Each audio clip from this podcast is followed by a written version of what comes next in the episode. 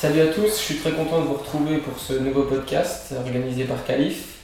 Aujourd'hui, j'ai le plaisir euh, de recevoir un intervenant de choix en la présence de Fabien Gautron.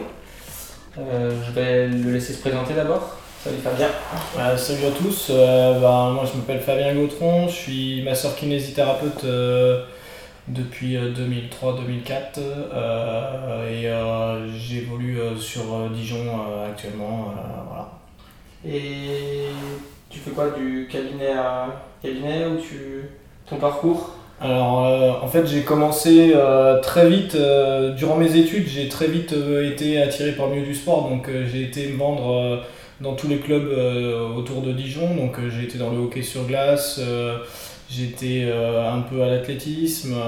Et puis j'ai eu un contact avec Rudy Garcia à l'époque, qui était entraîneur de l'équipe de football de, de, Dijon. Et du coup, ben, en fait, quand j'ai eu mon diplôme, ben, j'ai tout de suite eu l'opportunité d'intégrer le staff parce qu'il n'y avait pas de staff médical, tout simplement. Et donc euh, ben, j'étais à mi-temps euh, dans un cabinet où je suis encore actuellement.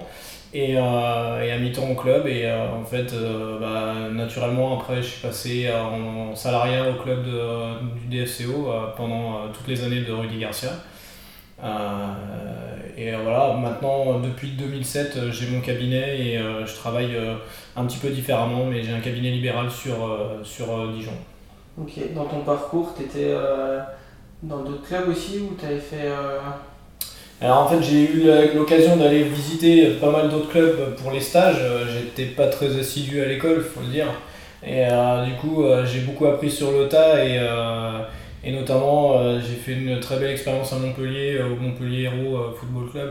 et et c'est quelque chose qui était pour moi assez libérateur dans le, dans le contexte des études de kiné qui était enfin, pas à la hauteur de ce que j'espérais en termes de, d'apprentissage.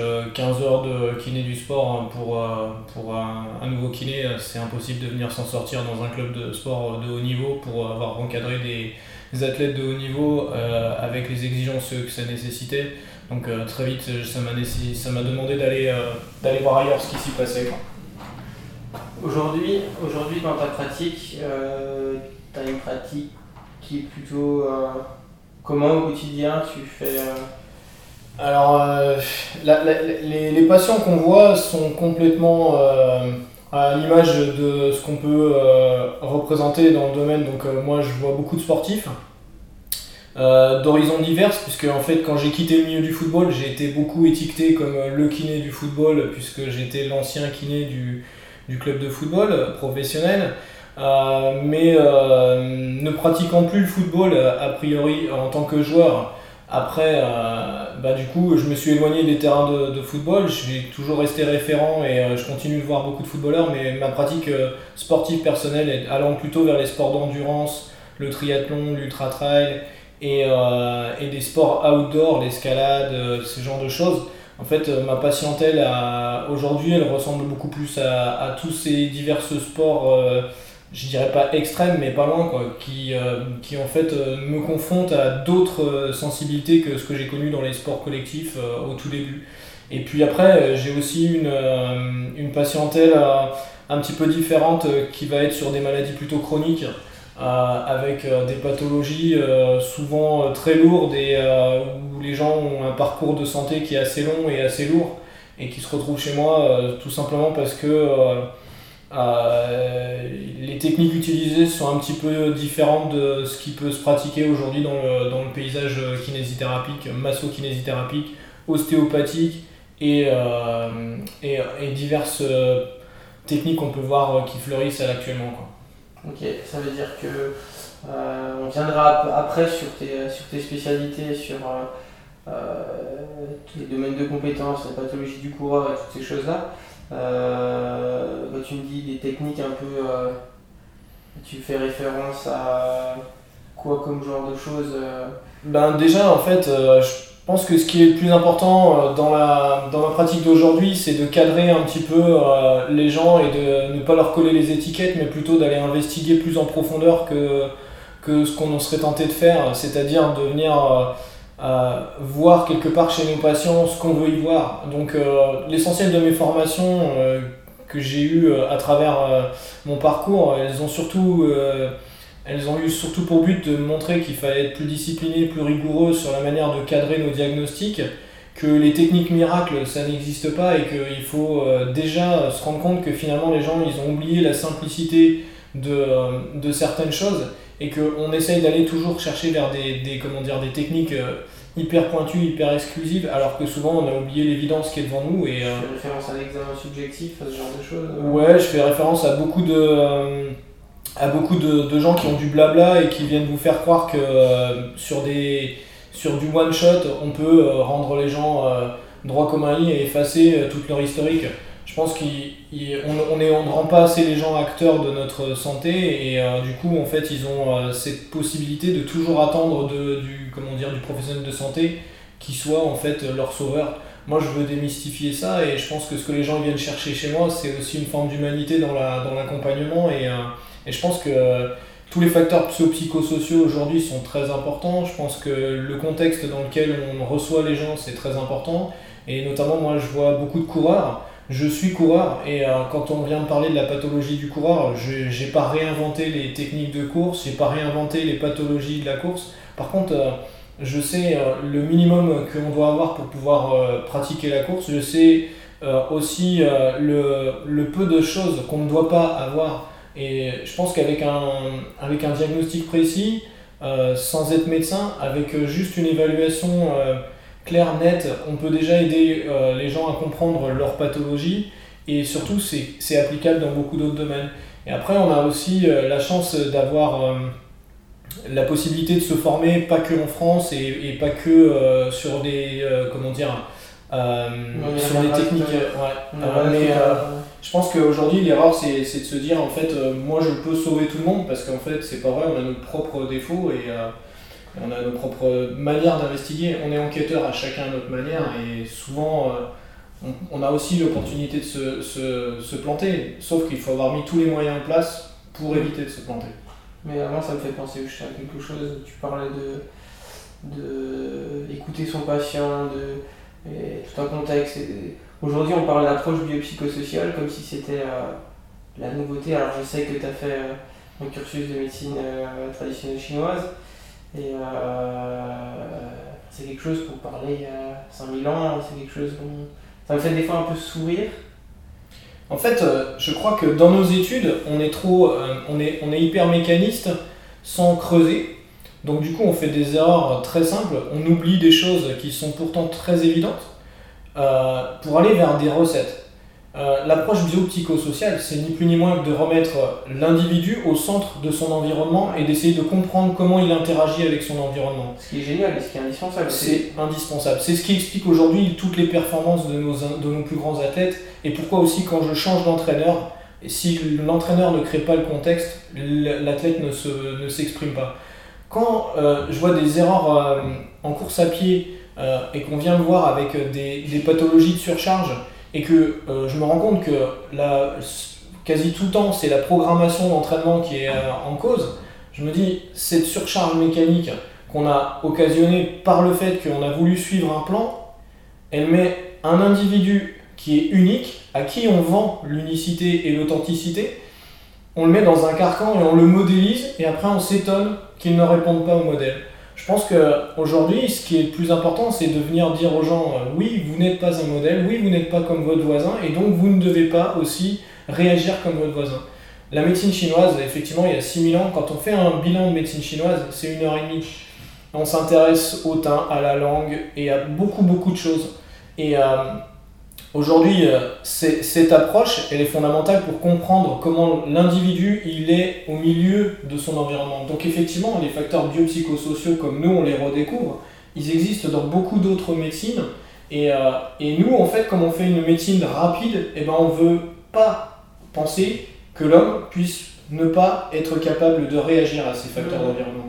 Ouais, ce, que je voulais dire, ce que je voulais dire, tout à l'heure, ce que je voulais dire, c'était que Enfin, je trouve ça génial qu'on prenne conscience de ça, qu'on l'intègre dans les formations, que le langage utilisé, que la kinésiophobie, on essaie de travailler sur ça, enfin bref, tout ce champ-là, sauf que Aujourd'hui, on a l'impression d'avoir révolutionné quelque chose quand on utilise le mot approche biopsychosociale, alors que c'est quelque chose qui date euh, dans d'autres euh, dans d'autres médecines, dans d'autres. Euh, ça fait des, des, milliers d'années que c'est utilisé. C'était juste OS. Ouais, je pense qu'en fait, on n'est pas à la, on est à la merci de beaucoup de, de, de, thérapeutes et de créateurs qui vont réinventer ce qui existe déjà. Mm. C'est facile de mettre entre guillemets un petit peu de paillettes et un petit peu de de comment dire de surlignage sur, des, sur des mots qui existent depuis très longtemps et puis de se les approprier, d'en faire un concept et dire je suis la personne qui a rénové tout ça. Aujourd'hui, si on prend euh, les médecines ancestrales, euh, on se rend compte qu'il y avait beaucoup plus euh, d'approche avec le patient, que les gens ils avaient beaucoup plus le temps de se confier à leur, à leur médecin ou alors, alors même à leur rebouteux et j'en passais des meilleurs. Mais du coup, en fait, ce qui était plus facile pour les médecins à l'époque, c'était de prendre une décision parce que tout simplement, ils avaient beaucoup plus d'informations. Aujourd'hui, il ne faut jamais oublier de collecter les informations parce qu'elles vont nous permettre probablement de, solutionner le problème. Mais pas parce que j'ai une technique miracle, mais parce que j'aurais su où il fallait aller chercher. Je crois que c'est euh, Karel Lewick qui disait, euh, c'est un, un médecin éducateur euh, de la médecine tchèque qui est hyper intéressant, de la médecine de rééducation tchèque, qui dit qu'en fait, il faut jamais perdre trop de. Non, il faut pas avoir la peur de prendre trop de temps sur le diagnostic si derrière on fait le vrai seul bon geste thérapeutique.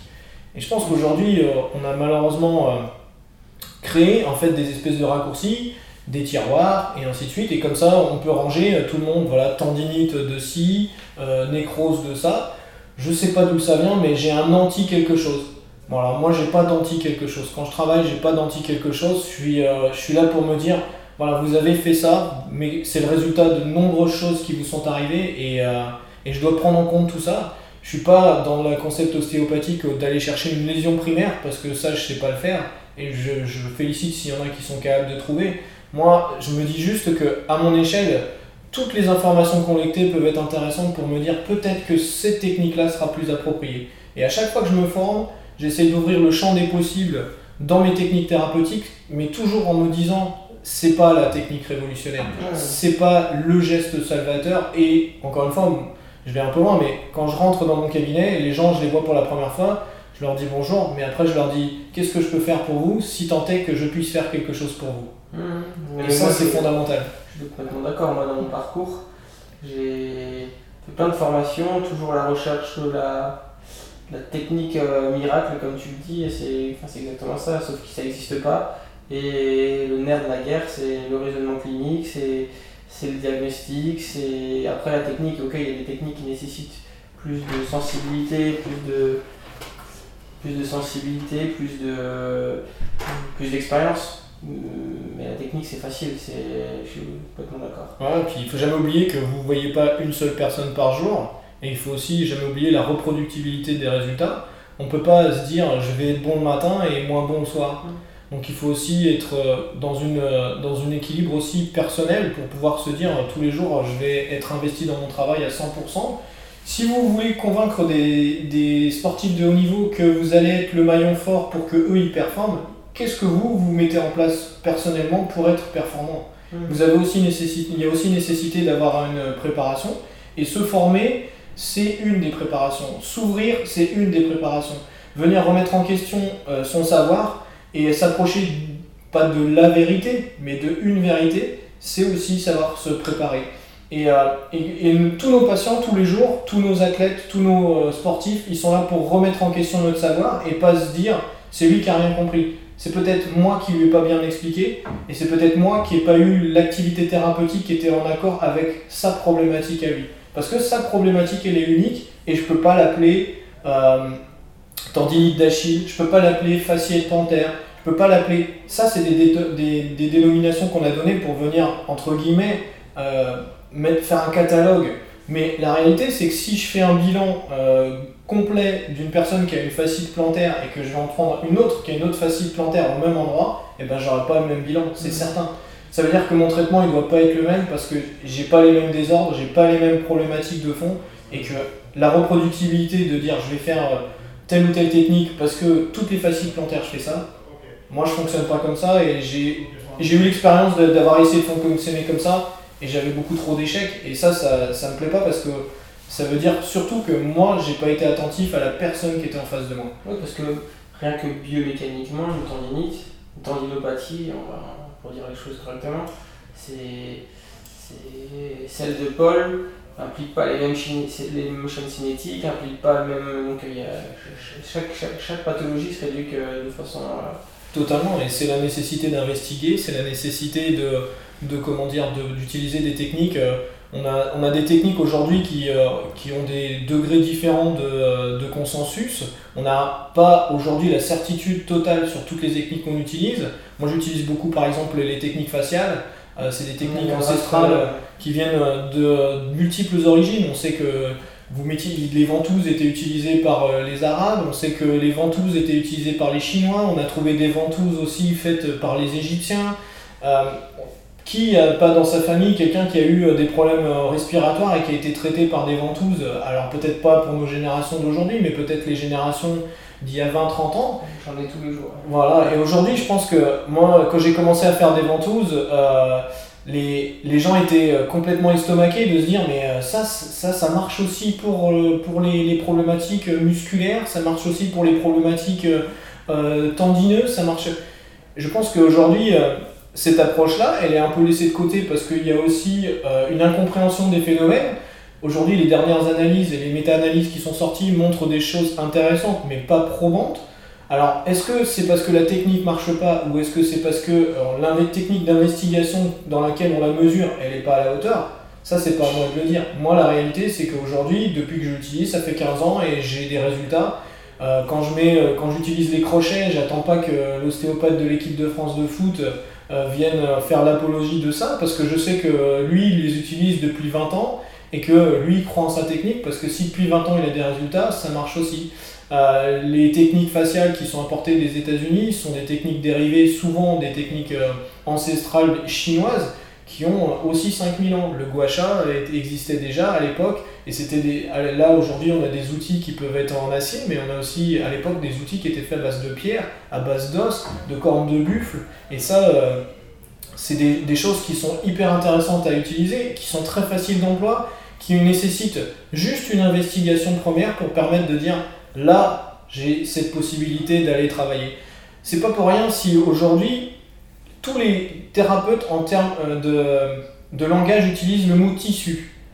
Mais si je regarde dans la vie de tous les jours des tissus, il y en a de différentes qualités, il y en a de différentes épaisseurs et il y en a de différentes euh, capacités élastiques. Et si moi j'étais capable de venir me dire, bah moi je peux faire la différence entre tous ces tissus en posant la main, en faisant des tests. On est capable de prend un, on prend, un sachet, c'est du plastique, on prend euh, du velours, on, est capable de discerner une densité, on est capable de discerner Exactement. Et il n'y a pas besoin d'avoir un toucher fin, parce que quand on va avoir de la soie sous les mains et de la toile de jute, là on sait qu'on n'est pas sur la même qualité de tissu. Et on, on peut utiliser le mot tissu, mais il faut aller jusqu'au bout et se dire si je fais un diagnostic précis de quel tissu je vais avoir, mon tissu sain, à quoi il ressemble, et mon tissu qui va être abîmé, à quoi il ressemble, et quelle technique je peux utiliser avec ça. Mais comment je dois le mettre en évidence? C'est ça la plus grosse des difficultés. Il faut prendre le temps d'essayer d'aller le chercher, il faut écouter son patient qui souvent, souvent, très souvent a un diagnostic qui est très proche de la réalité. Euh, c'est pas pour rien si les gens quand ils viennent vous dire j'ai mal au ventre mais ils vous disent pas j'ai mal au ventre, ils disent j'ai des nœuds à l'estomac, il dit j'ai l'estomac noué. Et eh ben c'est des choses qui aujourd'hui sont des, choses concrètes qu'il faut entendre. Et il faut pas dire oui mais non mais, ouais, mais ça c'est normal, c'est vous êtes stressé. Le mot stress, il veut tout dire, il veut rien dire, c'est juste un moyen de, de se débarrasser de la question qu'on nous a posée. C'est le stress. Je sais pas répondre, je dis je sais pas, mais je dis pas c'est le stress. Et justement un petit peu euh, cette approche-là, pas mal d'expérience. Et euh, ton, ton, parcours, tes, tes formations, as fait, tu peux nous, un peu nous expliquer un peu ton, Alors, cursus euh, de formation post, post Alors du coup en fait j'ai eu la chance pendant ma dernière année de kinésithérapie d'avoir été intégré dans un organisme de formation alors que j'avais pas le droit grâce à Thierry Blin. qui est un personnage qui était essentiel dans mon, dans mon activité et qui m'a justement mis dans, dans le circuit de la médecine traditionnelle chinoise et de l'acupuncture traditionnelle pour voir mettre l'homme au centre de tout ça. Ça a été pour moi euh, quelqu'un, et c'est toujours pour moi quelqu'un qui compte énormément parce que justement c'est cette approche-là qui est fondamentale. Elle m'a emmené vers les techniques manuelles, j'ai fait des thérapies manuelles multiples. j'ai été voir aussi du côté de la nutrition parce que comme je travaille avec des sportifs d'endurance, c'est fondamental de comprendre aussi les, les systèmes d'alimentation. ensuite, la problématique donc s'imposant de, venir mettre euh, la, médecine traditionnelle chinoise au milieu de l'activité, bah, c'est compliqué parce qu'aujourd'hui en France c'est interdit d'être acupuncteur si vous n'êtes pas médecin, donc euh, j'ai malheureusement pas eu l'occasion de, venir travailler. Donc après il a fallu comprendre le, corps autrement et à hauteur de ce que je pouvais euh, exercer.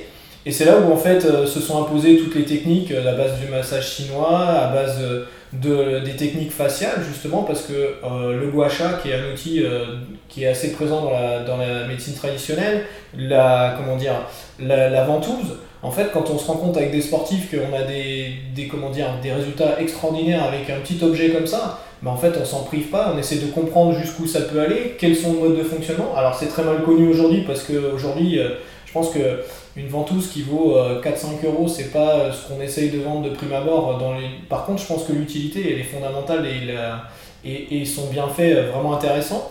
donc j'ai été vers des techniques qui vont être plus basées sur, donc, sur l'utilisation des fascias.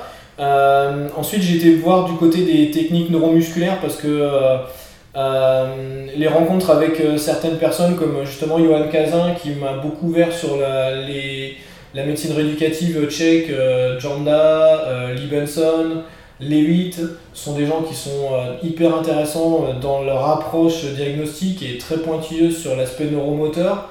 Et du coup, ça, c'est quelque chose qui m'a vraiment beaucoup, beaucoup intéressé. Malheureusement, j'ai pas pu me déplacer sur des techniques comme ça.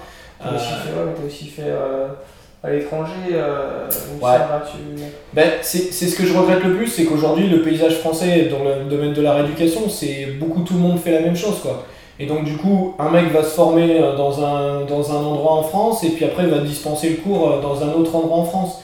Euh, c'est pour ça que moi, petit à petit, j'ai été obligé de m'éloigner de, du, comment, de la France pour venir me former. Donc là, j'ai été faire des techniques avec les Américains, notamment David Wenstock et le Neurokinetic Therapy qui est euh, une technique neuromusculaire qui est très difficile à expliquer de manière neurophysiologique, mais qui a des, euh, qui a des utilisations assez bluffantes.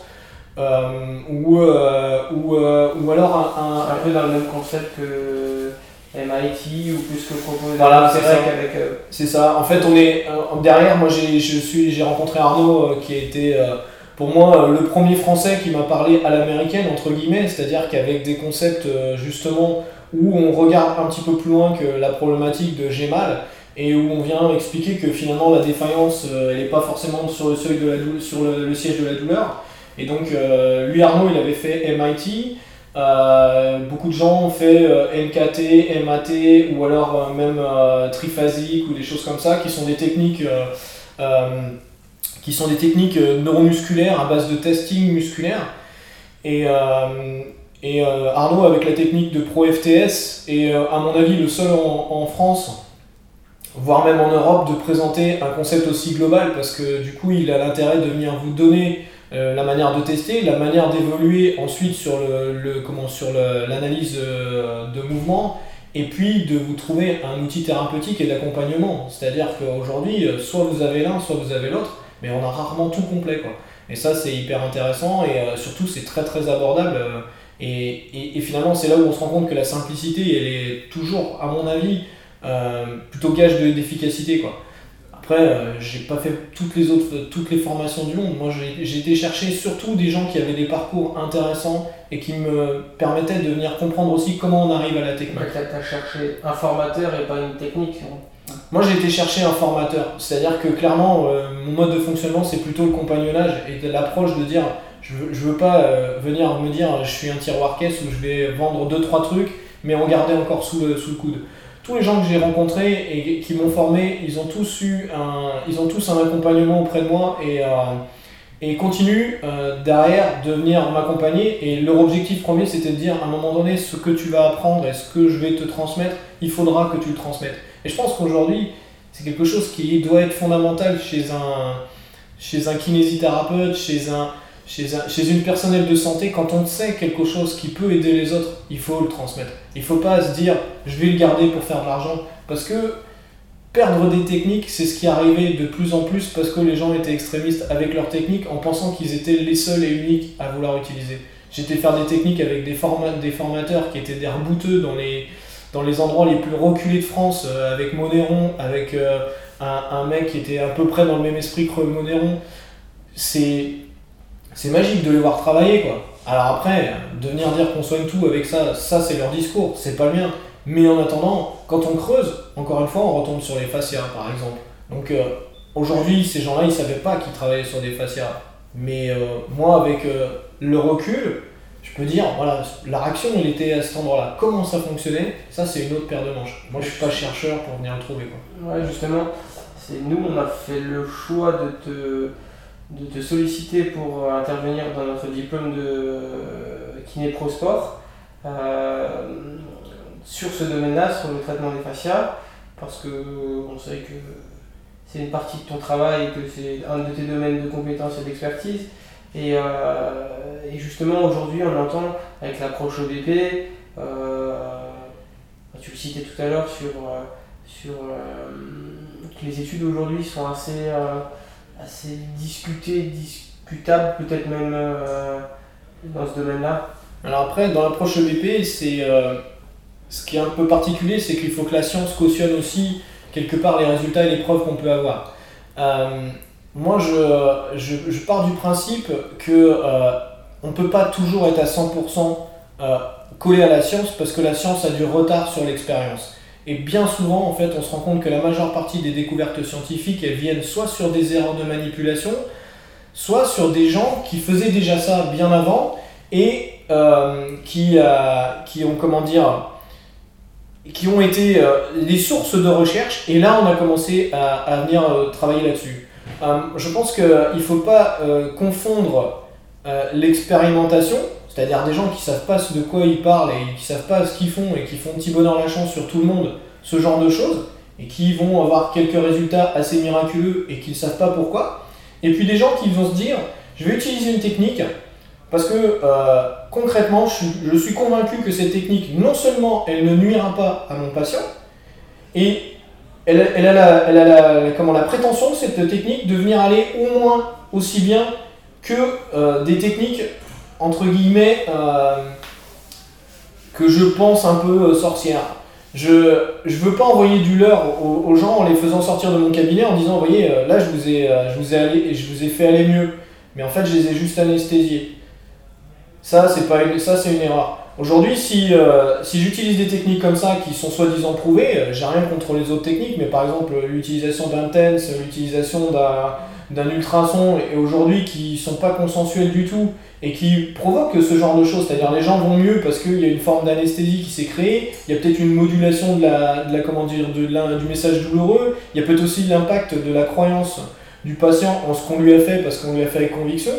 Ben moi je me dis si en plus de tout ça je peux dire que j'ai fait ensuite un acte thérapeutique physique, biochimique, neurologique, parce que je sais ce qui se passe euh, et ce qui est prétendu se passer, mais parce que mon diagnostic allait dans ce sens-là, ben, je me dis c'est peut-être pas EBP, mais peut-être parce qu'aujourd'hui, les ressources scientifiques sont peut-être pas encore suffisantes pour venir l'évaluer. Mm. Aujourd'hui, ça ne dit pas, euh, pour les fascias par exemple, ça ne dit pas, ça marche pas. On dit, on dit simplement qu'aujourd'hui, il y a des études qui montrent des, des, réels effets, il y a des études qui montrent qu'aujourd'hui, euh, ça, ça, ne fait pas, euh, entre guillemets, d'effet, mais on n'a aucune étude qui montre que c'est dangereux. Mm. Donc du coup, après, il faut se dire, si au moins je suis à l'effet placebo, eh ben, c'est déjà très bien. Parce qu'il y a de nombreuses techniques qui sont même pas jusqu'à ce niveau-là. Et en plus, sans dangerosité pour les gens. J'aime oublier que le plus important, c'est de ne pas nuire. Et euh, on va juste un petit peu parler de ton, ton autre domaine d'expertise. Et euh, tu interviendras également dans ce domaine-là chez nous. Euh, c'est ton, ton appétence, on va dire, pour le, pour le coureur, pour le, pour le traitement des pathologies du coureur je sais que tu suis pas mal de coureurs de très haut niveau. Tu peux nous en parler un petit peu? Tu peux nous parler un petit peu de, du du coureur en particulier, de ses, de pathologies, de, de, la prise en charge, de comment tu... Alors déjà, il y a la, la course à pied aujourd'hui, c'est quelque chose d'assez particulier parce qu'aujourd'hui, vous pouvez acheter une paire de, de chaussures euh, et euh, vous pouvez être un coureur à pied. Donc potentiellement, en fait, on sait qu'un coureur à pied qui s'y met, il a 50 à 60% de chances de se blesser dans la première année. Donc du coup, il faut, il faut se dire, aujourd'hui, il faut être déjà éducatif parce que le coureur récréatif qui n'a aucune qualité euh, de comment dire biomécanique ou physiologique, lui, il va travailler que la physiologie, les, filières énergétiques et ainsi de suite. Donc là, mon domaine de, de compétence, c'est souvent de rétablir en fait des réalités biomécaniques, neurophysiologiques, c'est-à-dire de venir se dire avant de travailler le moteur, vous avez intérêt de travailler le châssis. Et ça, c'est fondamental. On oublie trop, trop souvent qu'une deux chevaux avec un moteur de Ferrari, ça restera qu'une deux chevaux dans un virage. Et que à 160, c'est le crash obligatoire. Donc, euh, on remet les choses dans l'ordre et on essaye de venir se dire, une fois que j'ai remis les choses dans l'ordre, là, ok, je fonctionne. Euh, chez un coureur, un athlète de très haut niveau, euh, dans l'ultra-trail notamment, dans les marathons, dans les ultra-marathons, les 100 km, aujourd'hui, ces patients-là, ces athlètes-là ont une vraie qualité neurophysiologique. Ils viennent souvent avec un passé de sportif, soit dans d'autres sports, soit qui viennent de l'athlétisme notamment. Et donc du coup, ils ont déjà une qualité de pied, ils ont déjà une qualité de rebond, ils savent déjà ce que c'est que des éducatifs, ils savent déjà ce que c'est que euh, euh, un maintien de posture et tout. Et, et ça, c'est pas du tout la même intervention parce que ce qu'il va falloir mettre en place dans ces pathologies-là, c'est essayer de comprendre où est le petit grain de sable qui vient enrayer toute la, toute la machine. Et donc ça nécessite une approche beaucoup plus grande, plus holistique et, euh, et d'aller investir plus de temps sur, sur beaucoup d'autres choses que la, juste la mécanique pure. Et donc c'est là où on se rend compte que euh, souvent on a des surcharges d'entraînement, il va falloir aller dealer avec l'entraîneur, il va falloir essayer de, aussi de comprendre aussi comment se passe l'entraînement en, en, matière de disponibilité. Si j'ai une heure pour m'entraîner ou si je peux caler mon heure n'importe quand dans la, dans la journée, c'est pas la même euh, sollicitation, c'est pas du tout les mêmes euh, euh, fonctionnalités pour, qui vont se mettre en route. Et donc voilà, il faudra aller aussi comprendre les systèmes hormonaux qui vont se mettre en place dans la récupération. Il va falloir aussi comprendre le mode de vie avec des gens qui ne qui gagnent pas leur vie avec leur sport. Donc il faut aussi faire intervenir leur vrai sport de haut niveau, c'est-à-dire leur métier. Donc euh, toute cette problématique-là, c'est de corréler en fait des informations qui peuvent se culbuter, qui peuvent aller dans un sens commun, mais qui peuvent aller aussi dans un sens contraire et qui va occasionner toutes les perturbations en hit, en hausse, et en tout cas créer un, mal-être chez, euh, chez notre sportif et dans la partie de la course à pied. Il faut jamais oublier quand même qu'il y a beaucoup beaucoup de notions d'addiction aussi autour de, ce phénomène de course à pied. Quoi. Mais tu reçois aussi des patients, euh, parce qu'aujourd'hui c'est un petit peu un phénomène de mode. Euh, on entend de plus en plus de gens qui viennent au cabinet pour des problèmes parce qu'ils sont allés faire un marathon, parce qu'ils ont un pattern de course qui est qui est pas, efficace ou pas ou justement délétère. Tout, tu reçois aussi des patients. Ah, moi, je, vois les récréatifs, c'est-à-dire pour moi euh, les sportifs amateurs sont les plus intéressants parce que sont souvent plus les, plus euh, entre guillemets euh, persévérants et pas souvent dans le bon sens du terme, c'est-à-dire qu'ils veulent bien faire mais ils, se plantent souvent en vouloir en faire trop quoi. Donc moi je vois beaucoup beaucoup beaucoup de, gens qui se bagarrent avec le milieu du tableau dans les classements mais qui veulent juste en être dans un loisir, mais qui à un moment donné basculent dans la pathologie parce qu'en fait ils en font trop. Toi tu t'occupes, toi tu t'occupes, euh, euh, après tu, tu, maîtrises le choix des chaussures, ce genre de Alors, est fondamental. C'est ça, ce qu'il faut avoir, c'est un domaine de compétences euh, important dans, le, dans la course à pied, déjà pour venir parler biomécanique et ainsi de suite, technique de course, c'est-à-dire ça c'est des choses importantes. Mais après, aujourd'hui, on est à la course à l'habillement, on est à la course à la technologie. Mettre une chaussure ultra technique alors qu'on n'a pas la technicité pour l'utiliser, eh ben, c'est prendre le risque de se blesser aussi. il y a un petit phénomène de mode aussi sur les chaussures minimalistes. Sur, euh, Ouais, en fait, on a, on a des problématiques de fond, c'est-à-dire qu'on doit répondre à des modes. Donc, il y a les modes textiles, il y a les modes des chaussures, donc euh, les chaussures qui vont être euh, soit oversize, hyper amorties, soit les chaussures avec du drop, pas de drop. est-ce, est-ce que je dois avoir une course avant-pied, médio-pied, arrière Qui est le meilleur Qui va le plus vite? Et la réalité est tout autre que ça. Le problème, c'est qu'il faut jamais oublier que quand vous allez chercher une chaussure chez un vendeur de chaussures, y compris si vous avez un conseil, la chaussure, vous allez la choisir par rapport en majorité à la couleur. Ce qui fait que du coup, ça donne toutes les chances de venir me voir parce que toutes les chances qu'on vous a données de venir vous dire vous allez obtenir un, un soulier qui va être en rapport avec vos technicités, votre niveau d'expertise du moment, en fait, vous allez balayer ça de la main en disant moi, c'est l'esthétique qui me compte. Et si j'ai des chaussures qui sont des boîtes à chaussures, au lieu d'être des chaussures, et eh ben forcément, quand je vais vouloir courir, je vais m'handicaper. Et m'handicaper, à quel point? Me surcharger, à quel point? Et à quel point j'ai une marge de tolérance, mon corps a une marge de tolérance pour endurer ce genre de, pathologie, ce genre de stress, mécanique ou, autre. Hein. Mais euh, voilà, on, a effectivement euh, les, athlètes euh, qu'on voit à la télé, qu'on voit aujourd'hui dans les magazines faut jamais oublier que la plupart du temps, ils ont des chaussures qui sont faites sur mesure. Donc croire que euh, je vais acheter tel type de chaussures, je vais courir comme le, le, coureur de la marque, c'est se tromper. Parce que en fait, euh, lui, ce qu'il a au pied, c'est des prototypes. Et que lui, on a étudié exactement sa course, on a étudié ses phénomènes mécaniques, on a étudié tout ce qui va avec. Et puis, et puis quand il fait 160 km par exemple sur un ultra trail, et ben, des fois il change trois fois de chaussures. Mmh. Donc il faut, il faut jamais... Euh, jamais remettre le récréatif et euh, l'élite dans le même sac. Et il faut par contre prodiguer les mêmes conseils. Parce que même les élites ont besoin d'entendre les évidences, et même des fois, les élites se blessent sur des évidences. Euh, j'ai pas bien dormi, et ben c'est clair et net que derrière ma séance, elle doit être allégée. Et ça, c'est valable pour tout le monde, quoi. C'est dans tous les sports. C'est quoi les pathologies que tu retrouves ben, retrouve le plus communément dans, ce, dans, dans, dans, le sportif récréatif? Parce que si tu vas qu'on retrouve le plus à vrai dire, à vrai dire, je trouve qu'il y a des. Depuis, euh, depuis quelques temps, avec les effets de mode des, des, comment dire, des fabricants de chaussures, on voit euh, des pathologies de pied, alors qu'avant on voyait plutôt des pathologies de hanches. On voit beaucoup de pathologies de genoux parce que. Euh, donc les fameux syndromes fémoro-patellaires, parce que tout simplement, je pense qu'on a enfermé nos chaussures un petit, enfin nos pieds un peu trop, et du coup, euh, bah, en fait, euh, les, les, problématiques de pied, enfin le pied ne fonctionnant plus euh, et les hanches étant complètement délaissées par le fait qu'on a des métiers qui sont sédentaires où on est assis, du coup, bah, le genou étant le porte-à-faux entre les deux, c'est lui qui trinque à chaque fois. Donc ça, c'est des, ça, c'est des constantes, les pathologies du genou.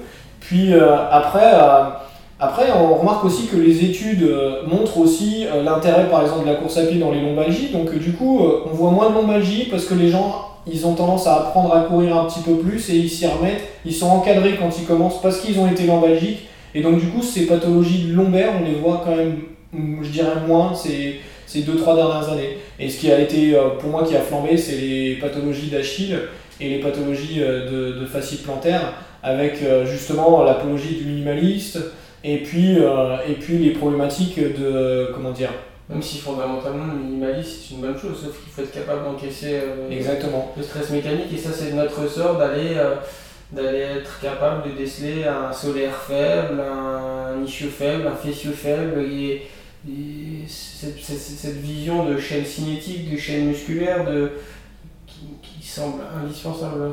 Bah, de toute façon aujourd'hui, un, un... faut jamais oublier qu'un sportif il pense que sa musculature elle est isolée mais il sait pas qui commande.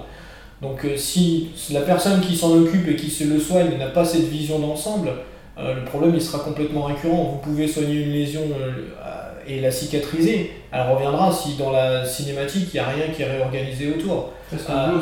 C'est exactement ce que, ce que doit être notre travail d'accompagnement. Et, et, ce qui est juste hallucinant, c'est qu'un entraîneur est capable de le dire. Il y a un défaut technique parce que il n'y a pas ça, il n'y a pas ça, il n'y a pas ça.